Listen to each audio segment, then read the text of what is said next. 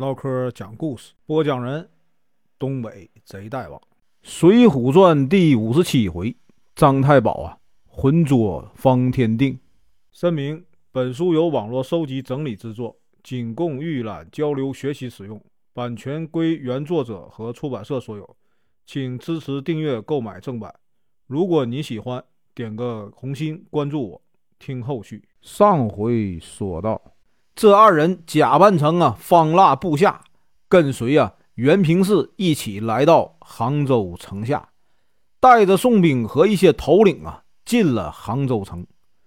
与此同时，城外也有宋兵啊将这个杭州城包围。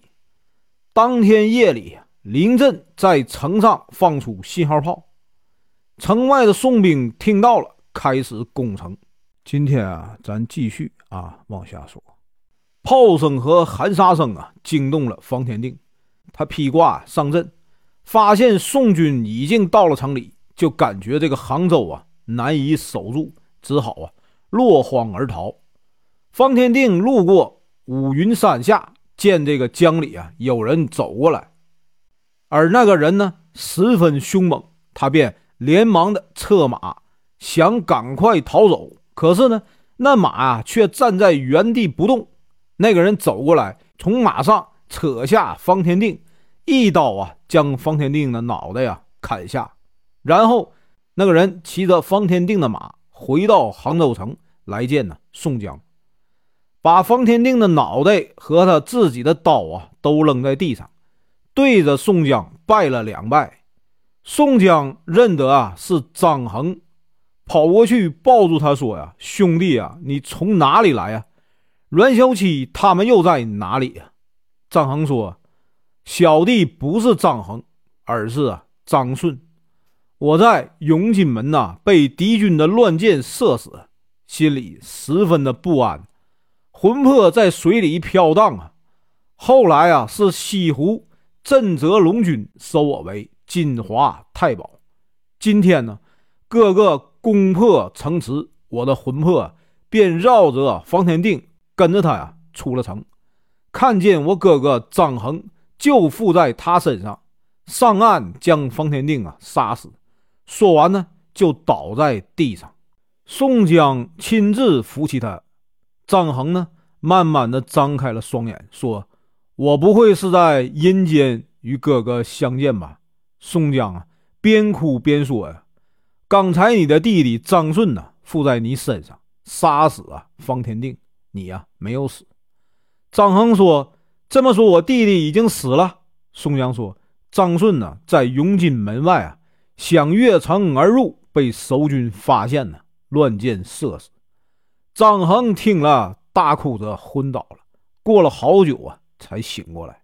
宋江攻下杭州，安抚城内啊百姓，犒赏全军。这个时候呢，阮小七来到城中。说这个风浪啊，把他们的船打到了海里，他们急忙啊往回驶，又被风浪打翻，众人啊落水。侯健、段景柱啊不识水性，淹死了。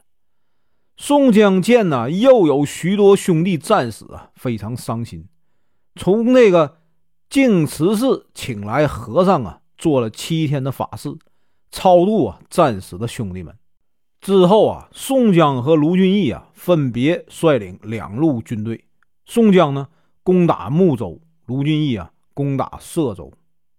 这个时候啊，碰巧杭州城出现了瘟疫，张衡、穆弘、孔明、朱贵、杨林、白胜啊都染了病，无法跟随军队啊出征。宋江让穆春、朱富留在杭州啊，照顾他们六个人。其余将领全部按照原计划出发。再说这个柴进和燕青二人呢，告别宋江以后，路过海盐县、诸暨县，到达了睦州，改了假名为柯隐呐，云碧前去啊，投奔方腊。守关的人呢，觉得柴进谈吐不俗，连忙报告啊，右丞相祖士远。元帅啊，唐高、朱世元等人呢，见了柴进，见他果然仪表堂堂，就带他去见左丞相娄敏忠。娄敏忠对柴进的才华呀十分的欣赏，就引荐他见了方腊。柴进到了方腊的行宫清溪洞，对啊，方腊大加吹捧，认为方腊呀早晚呢会得到天下。方腊听了非常的高兴，把金枝公主许配给他。柴进做了驸马。可以在宫殿里啊自由出入，对这个方腊一方的大小事务啊了如指掌。每当方腊遇到重要的事务，就让这个柴进呢入宫商议，对他非常的信任。